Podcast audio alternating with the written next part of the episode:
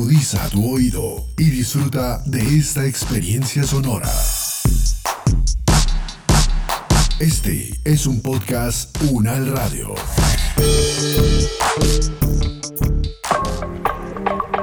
Me asumo como una mujer negra y, y, lo puedo decir sin problema y trabajo por politizar mis posiciones y demás en torno a este tema. Sin embargo, antes no era así. Yo durante mucho tiempo me sentí muy avergonzada de ser como soy. Yo decía, odio mis caderas, odio que mis caderas sean tan anchas, odio tener unas nalgas grandes, odio tener el color de piel de esta manera. La relación que tuve con mi cuerpo ha sido o había sido de rechazo y de odio.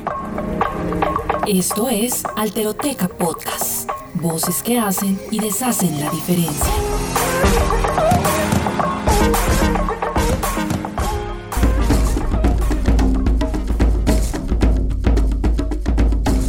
Yo siempre he sabido que soy una persona negra, pero no lo había aceptado hasta hace muy poco. Hay una diferencia con eso, ¿no? Porque yo crecí en un entorno en el que mi papá es negro, mi mamá también, mis hermanos, mis tías, mis tíos, primas, primos, toda mi familia. Entonces para mí no era extraño ver aquí en México personas nacidas en México con pieles oscuras y cabellos crespos.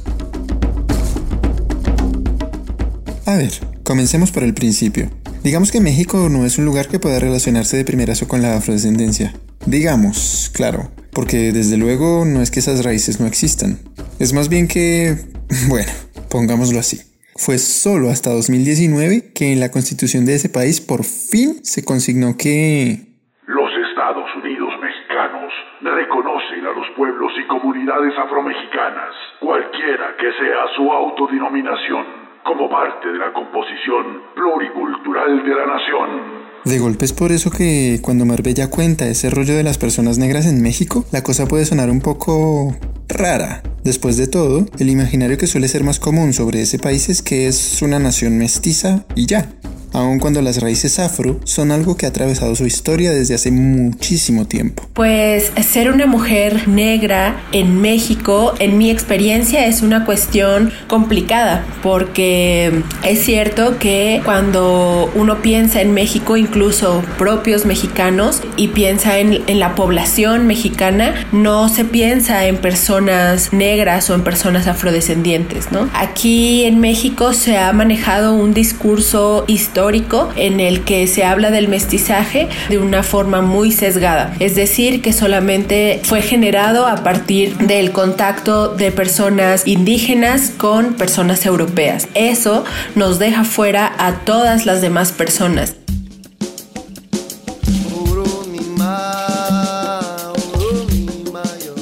Yo soy Marbella, Marbella Figueroa, me asumo como una mujer negra, afromexicana, soy artista plástica, exploradora visual, eh, me encanta jugar y divertirme con los colores, las pinturas, todos los materiales y ya nos iremos conociendo un poquito más a través de esta charla. Marbella nació en la Costa Chica una región del estado de Guerrero al sur de México que ha estado históricamente marcada por el encuentro entre diversos pueblos, los chatinos, los mixtecos, los amuzgos y sí, también los afromexicanos. Sobre la base de esa huella pluricultural, ella y su familia han podido recorrer las inmensas matices de su negritud, pero también las miles de cuestiones que atraviesan el llegar a reconocerse como hombres negros y como mujeres negras. Mi hermano es dos años más grande que yo, entonces nos tocó ir en la primaria juntos y yo recuerdo que a él, bueno, a él siempre le ha gustado jugar fútbol y en su playera de fútbol no decía su nombre, decía el negro, porque a él siempre se le dijo que esa corporalidad que tenía era importante y era mejor y era deseable y demás. Y en cambio yo con escuchar la palabra negra a mí se me partía así el alma, moría de vergüenza porque sabía que era probable que después de eso viniera una burla hacia mi persona y hacia mi corporalidad.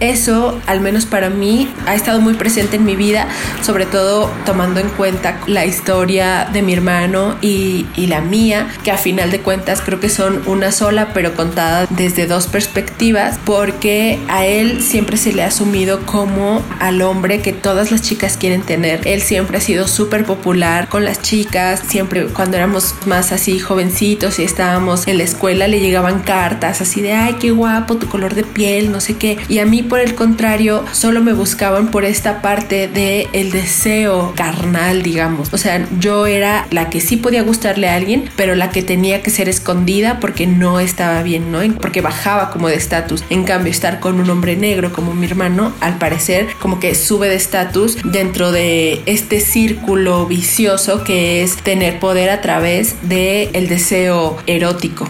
Es así que mientras a él, como hombre, si lo deseaban otras personas en público, a ella como mujer, siempre parecían buscarla solo escondidas. Era un deseo medio furtivo o hasta prohibido. Y el caso es que aquello no es algo que haya nacido ayer, pues resuena con una idea que en muchos lugares del mundo hemos estado reproduciendo desde hace rato, al menos desde 1492, cuando empezó la colonización. El deseo por los cuerpos negros o racializados siempre ha estado ahí, ¿no? Sin embargo, no ha sido reconocido por esta parte en la que los cuerpos negros somos no deseados, no deseables. Me parece que en este proceso de mm, colonización y de intercambio forzado, el deseo por los cuerpos negros siempre ha estado, pero es como esta parte de no querer aceptar lo que está ahí y eso sigue sucediendo ahora también, ¿no? A las mujeres negras, hablando yo con muchas amigas, muchas coincidimos en que les gustamos a los hombres, a los hombres blancos, pero ellos no están dispuestos a tener nada más con nosotras que sexo. Es decir, no nos ven como la figura que puedan presentar a su familia, como la figura con la que puedan socializar, como la figura que puedan eh, formar una familia porque no nos ven en ese papel. También es muy distinto este salto que hubo entre los cuerpos de los hombres como solo para trabajar y demás y ahora estas historias de deseo que hay por los hombres negros porque se asume que además sus cuerpos tienen características biológicas distintas a las de los hombres blancos, ¿no? Como que tienen miembros reproductores mucho más grandes y que por eso pueden dar más placer, que como resisten al trabajo físico, entonces resisten eh, jornadas sexuales así enormes y pienso que el problema no está en que los cuerpos negros sean deseados, sino más bien el problema está en cómo son leídos fuera de estos espacios y después de este deseo que se provoca. Claro, claro, pero el asunto es que desafortunadamente muchos de esos estereotipos sexualizados sobre los cuerpos negros están bien vivitos y coleando en dichos espacios, ¿no? Incluso más de 500 años después de que comenzaran a circular aquellos primeros ecos coloniales que les han dado sustento, tanto a esas como a otras muchas ficciones que se han construido en torno a la negritud.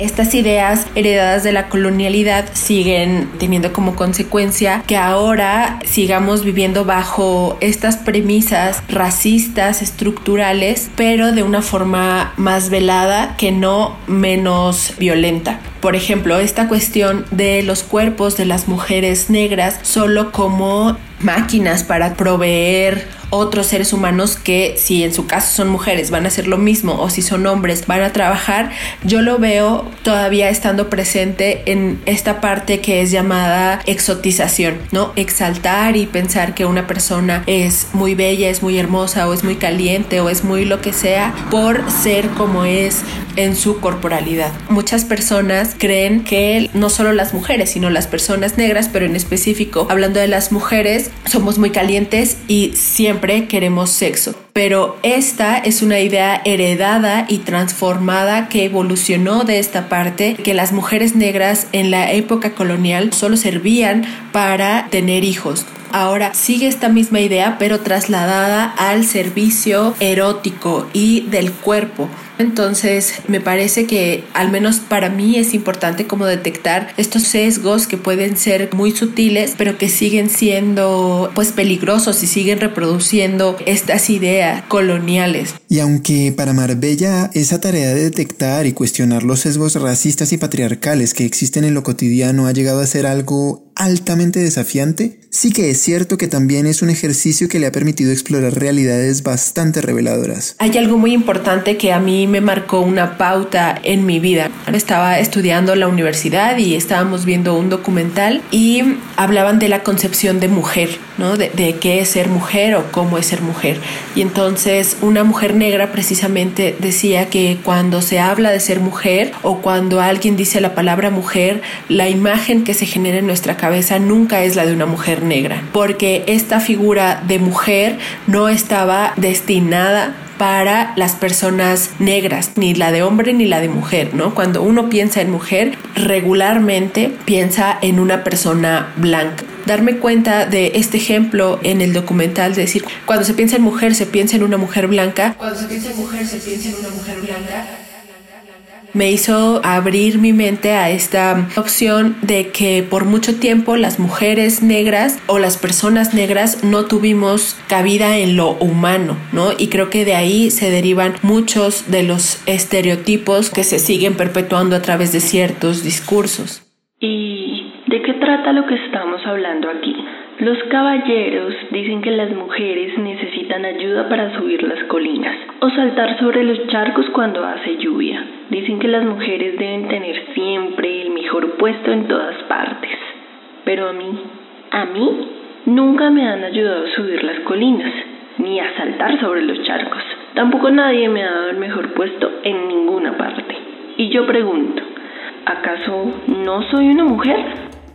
Fue ahí cuando me hicieron sentido muchas cosas, porque yo decía, claro, es que a mí me estereotipan bajo un montón de cosas, pero lo último bajo lo que me estereotipan es como ser una mujer de cualquier forma, porque me decían, no, es que tú debes ser súper bailarina, solo con verme, no, si te debe encantar bailar, tú debes ser súper caliente, súper fogosa, debes estar caliente y querer sexo todo el tiempo, seguramente eres súper gritona, seguramente, y así una lista infinita de características características estereotipadas que puedo o no tener, no digo que no las tenga, sin embargo yo no estoy de acuerdo en que respondan a mi corporalidad como mujer negra.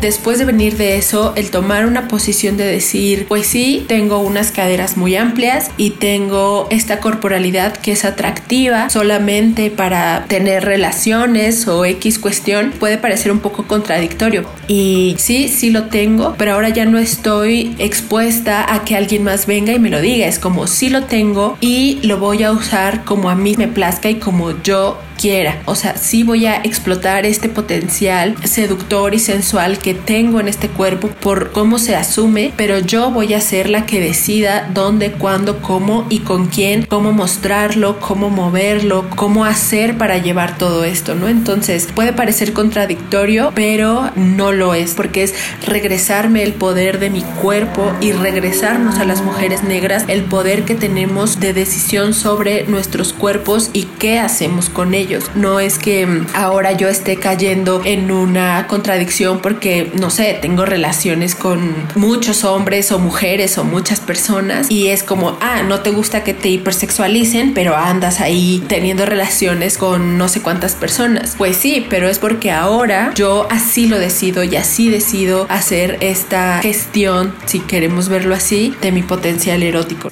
En todo caso, no hay que llevarse engaños. Puede que así, descrito, el tema suene simple y descomplicado, pero, a decir verdad, no es que se llegue a construir un lugar como ese en la vida tan fácilmente. De hecho, el camino que Marbella ha transitado para decidir cómo habitar su cuerpo ha estado lleno, a reventar, de un montón de desencuentros y reconciliaciones.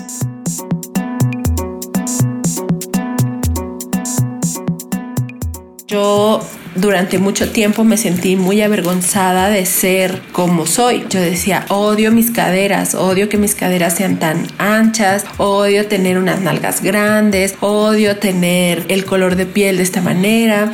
Entonces la relación que tuve con mi cuerpo hasta hace muy poco y durante mucho tiempo de mi vida ha sido o había sido de rechazo y de odio.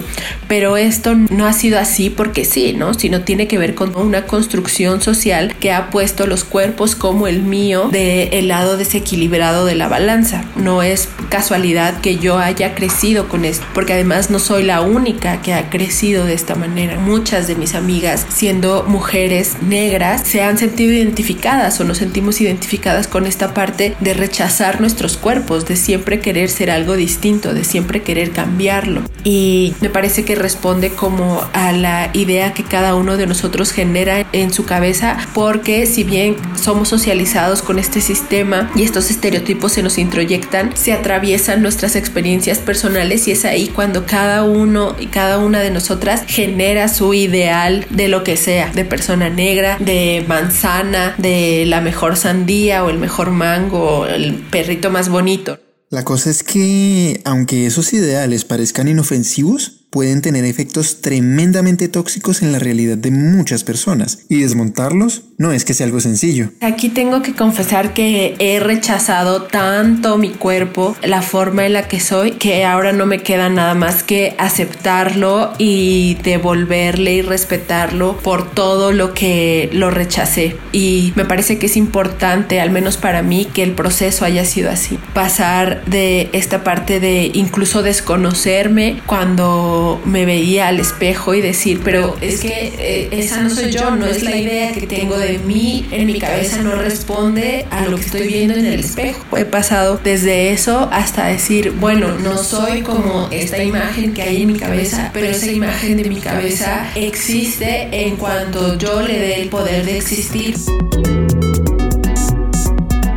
Lo que yo pienso es que llegó un momento en el que yo me cansé de tener que ocultarme porque mi cuerpo era incómodo para otras personas. Entonces, al darme cuenta de esto, digo, no más, no voy a seguir ocultando mi cuerpo porque no, además no hay cómo lo oculte, ¿no? O sea, por más eh, ropa que me ponga encima, por más así una sábana que me cuelgue o lo que sea, mi cuerpo se sigue viendo como realmente es. O sea, no hay nada que me haga cambiar mágicamente.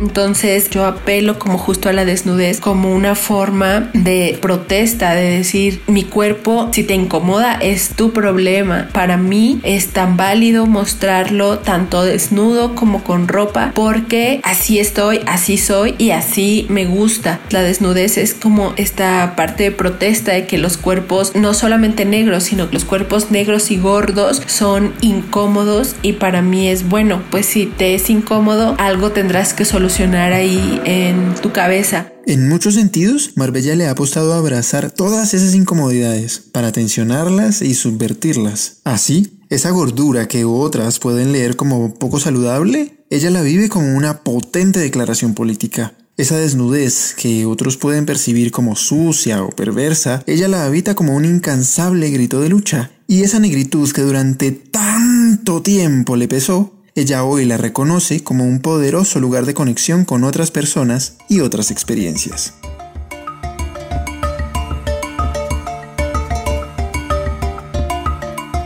Trabajar desde la colectividad ha sido para mí sumamente importante porque eso me ha permitido salirme de la burbuja en la que estaba y comenzar a construir con otras historias que pueden ser similares a la mía pero no iguales. Darme cuenta de lo que pasan otras mujeres que quizá tienen la piel más clara pero que tienen el cabello más chino o que quizá tienen la piel más oscura y el cabello más chino. O sea, saber todas las posibilidades que existen dentro de esta identidad de la negritud me ha hecho darme cuenta que el tener el cabello lacio es así la cosa más mínima que me pudo haber pasado, ¿no? No tiene nada que ver con lo que es vivir la experiencia de ser una mujer negra.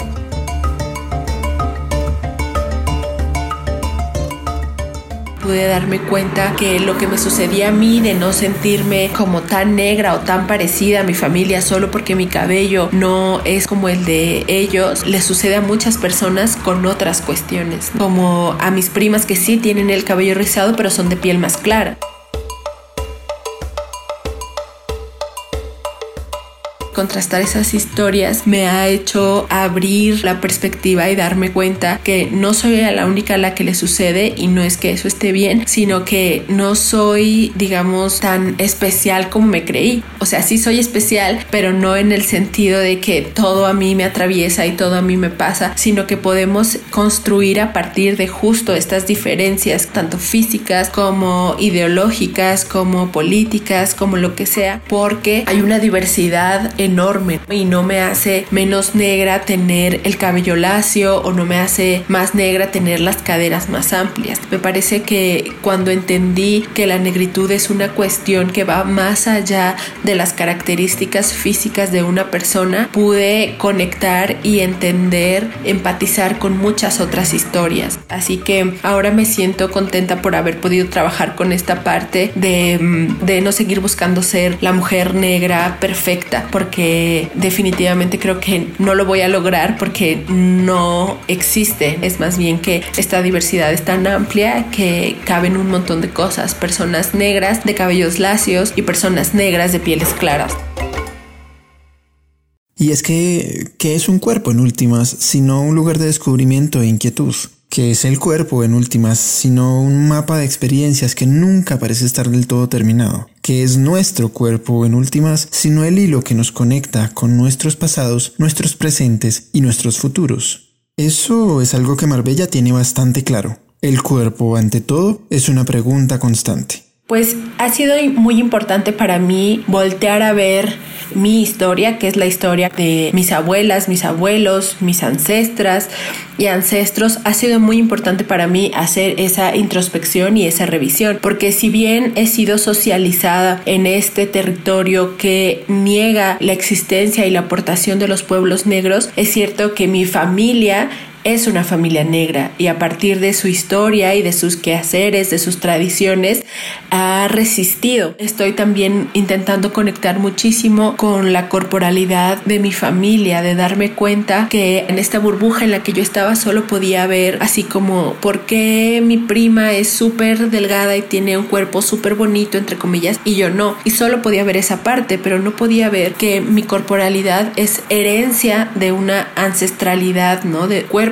ancestrales, que soy así porque así han sido los cuerpos de mi familia para resistir a este sistema y a, un montón de cosas que suceden alrededor. Yo tenía solo mi atención fijada en lo que era distinto, pero no podía ver que todas mis tías, que otras de mis primas, que mis primos, que incluso mis abuelas o mis abuelos han sido de esta corporalidad y que entonces es un regalo y es una herencia que tengo y que ahora llevo con amor y que no me queda nada más que aceptarlo porque es una forma de seguir resistiendo como a estos parámetros hegemónicos de lo corporal y lo que se debe ser.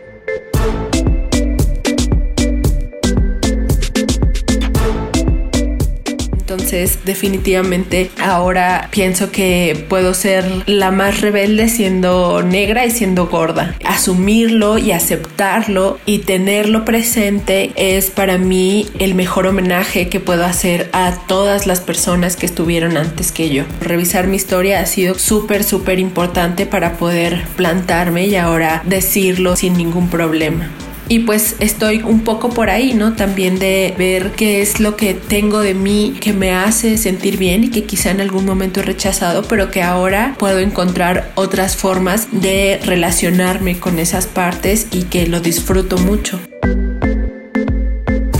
Entonces ha sido un trabajo constante de comenzar a reconocer mi cuerpo, mi corporalidad, sus características y cómo a partir de ahí he podido conectarme y vincularme con mi exterior, es decir, con todo lo que me rodea. He tratado como de cambiar esto que me fue introyectado para poder tener una experiencia pues placentera y justa de vida como todos deberíamos tener.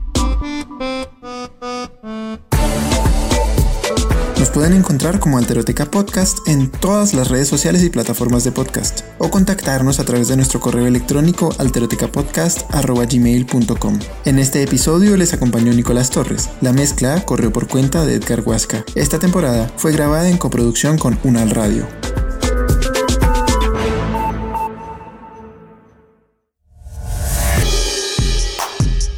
Las opiniones aquí expresadas son de entera responsabilidad de sus autores y solo comprometen a los realizadores de este podcast. No representan necesariamente el pensamiento de la UN Radio ni la posición oficial de la universidad.